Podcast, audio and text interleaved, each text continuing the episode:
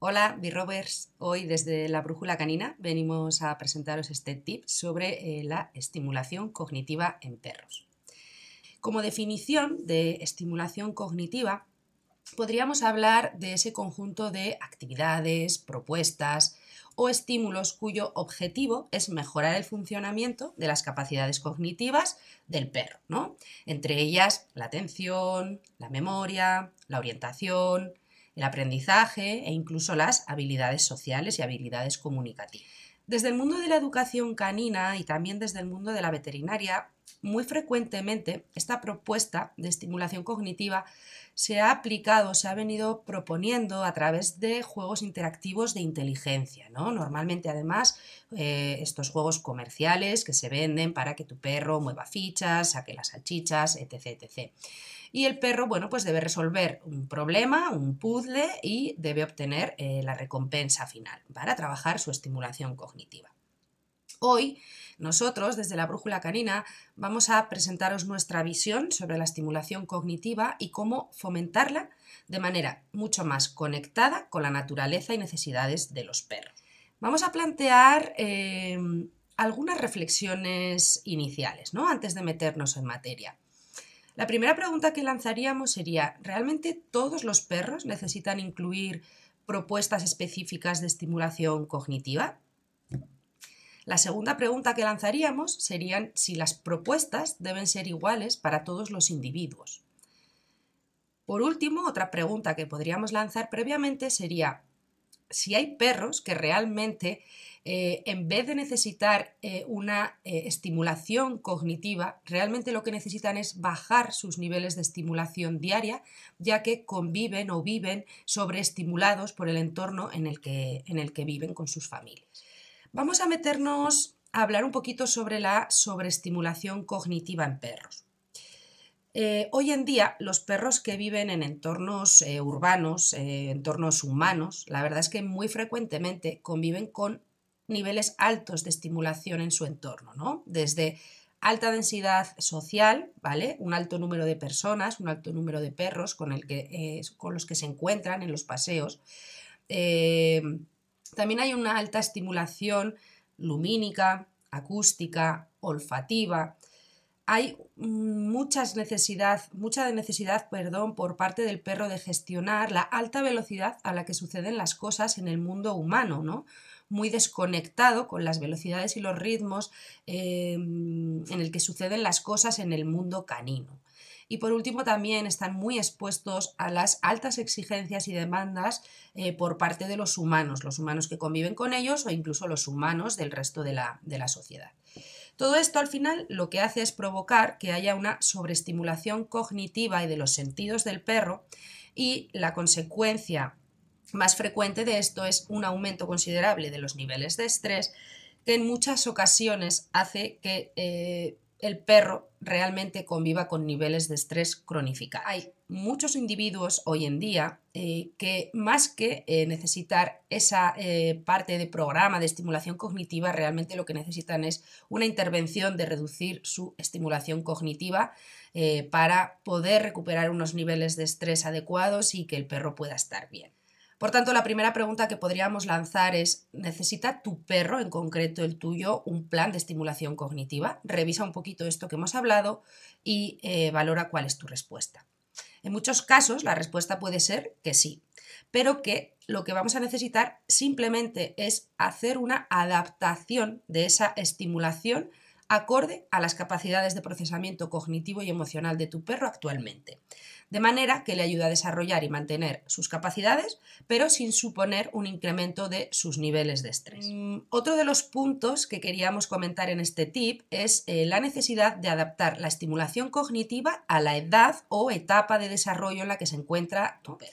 Eh, así que debemos adaptarlo a las edades, al estado físico y mental de tu perro eh, diferenciando eh, a grandes rasgos, luego aquí habría muchas cositas que detallar, pero a grandes rasgos diferenciando la necesidad de estimulación cognitiva entre cachorros, perros adultos y perros. Estaríamos hablando, vamos a hacer eh, tres diferenciaciones dentro de los cachorros, ¿no? Una primera clasificación, un primer periodo de cachorros que estarían más o menos entre los dos y los cuatro meses, que desde nuestro punto de vista, realmente lo que necesita el perro como estimulación cognitiva, de acuerdo a sus capacidades mentales, que todavía no están desarrolladas al 100%, simplemente sería necesario que el perro pueda tener a su disposición diversos objetos, especialmente eh, naturales, eh, hojas, eh, hierbas, mm, maderas, troncos, piñas, que pueda tener a su alcance para mordisquear, para explorar en esa fase oral que él está experimentando.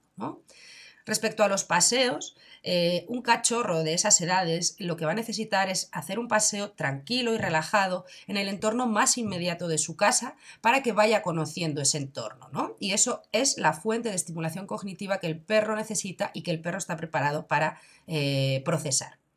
Otra de las fuentes de estimulación cognitiva para un cachorro de esas edades es el contacto físico por nuestra parte. Contacto físico, obviamente, calmado, que le aporte y que no le ponga nervioso.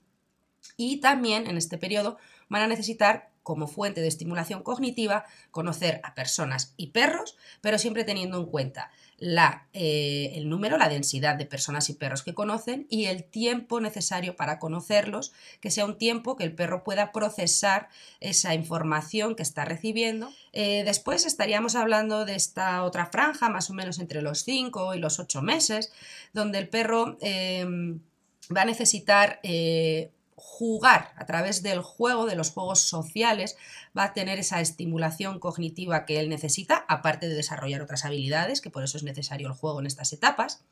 También va a necesitar en esta etapa, esta etapa que sobre todo es la del desarrollo de la psicomotricidad, paseos donde pueda desarrollar esa eh, propiocepción, esa psicomotricidad. Y paseos en entornos naturales, no hace falta preparar mm, pistas de agility, pistas de obstáculos, simplemente dándonos un paseo por un entorno donde haya diferentes firmes, diferentes suelos, diferentes niveles, donde el perro tenga que subir cuestas, bajar cuestas. Eh, de manera natural va a ir desarrollando esa propiocepción. Y esa va a ser una fuente de estimulación cognitiva natural que su cerebro necesita en esos momentos. Y los paseos también, obviamente, todavía necesita que sean por el entorno más cercano de su casa, sin necesidad de que cada día le demos un paseo en un entorno nuevo y diferente. Por último, estaríamos hablando de eh, los cachorros que ya empiezan a ser adolescentes entre los 8 y los 13 meses. Aquí, una de las principales fuentes de estimulación cognitiva que van a necesitar y que podemos ofrecerles es la exploración olfativa. Y tampoco hace falta eh, hacer una exploración olfativa pensada por nosotros a través de eh, olfateos, con comida, etc., etc., sino simplemente en el entorno en el que él va a pasear, que pueda desarrollar, que pueda explorar esa, esa información olfativa que pueda comunicarse olfativamente. Y otro de los puntos que va a necesitar como fuente de estimulación cognitiva en esta etapa van a ser las relaciones sociales, que para ellos son de mucha importancia.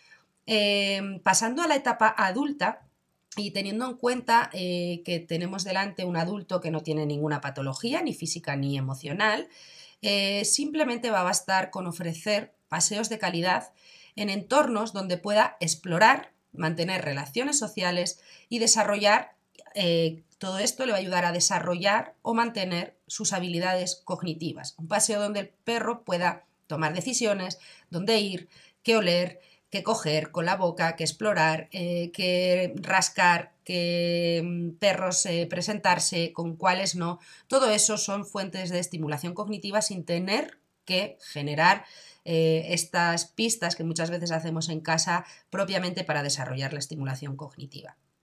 Si queremos ofrecerle algo en casa, pues bien, eh, pues porque eh, estáis en una etapa en la que quizás no podéis hacer paseos de calidad, quizás porque tu perro tiene alguna enfermedad y tiene que estar haciendo reposo, simplemente nos va a bastar con traerle a nuestro perro objetos desde nuestro punto de vista siempre van a ser mejores si son objetos naturales que puedan ser interesantes para él, como objetos que tengan olores nuevos, eh, elementos naturales, por ejemplo, de otras zonas de donde no soléis pasear, pues si soléis pasear siempre por este campo, iros a otro monte, a otro campo y traer objetos naturales de ese espacio que al perro le van a ofrecer una estimulación eh, a través de eh, descifrar, interesarse por esos nuevos olores y esos nuevos objetos. De la estimulación cognitiva en perros senior.